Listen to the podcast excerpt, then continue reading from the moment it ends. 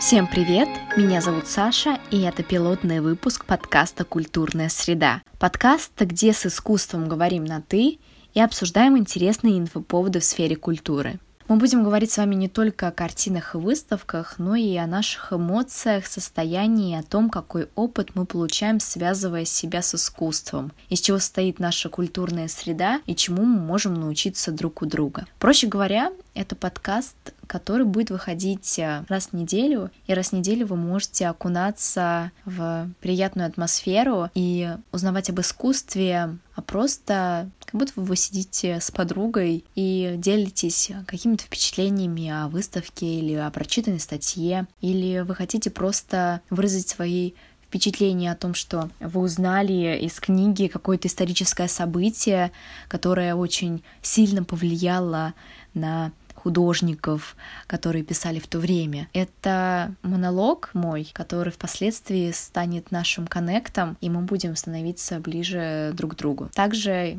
если вас заинтересует какая-то тема, либо у вас есть идеи, вы можете всегда их предлагать, а также в будущем стать участником моего подкаста.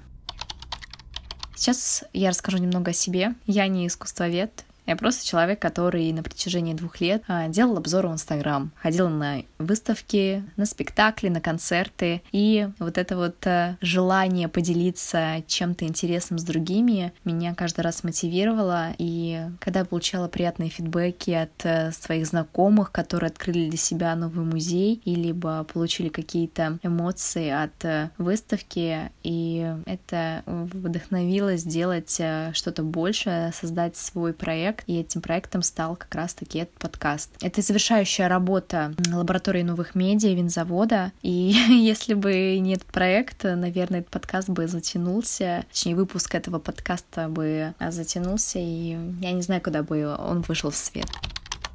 Расскажу про структуру. Подкаст будет состоять из трех частей. Первым мы будем говорить о статьях или событиях, с которыми я посоветовала познакомиться, чтобы вы были в курсе происходящего и формировали свое культурное инфополе. Во второй части мы будем поднимать ключевую заявленную тему, связанные с историческими фактами, людьми, наблюдениями. И каждую неделю мы будем говорить о разном. Например, следующий выпуск будет о бульдозерной выставке. И меня эта тема очень сильно затронула, потому что я слышала о ней очень часто, но никогда не садилась, не читала ничего о ней, просто знала вот этот вот, так сказать, термин. И видела пару фотографий людей, стоящих э, на фоне таких московских многоэтажек с картинами в руках. А что это? О чем это? Вот так мы будем разбирать э, разные события и узнавать о них что-то большее, чем смотря на фотографии в интернете.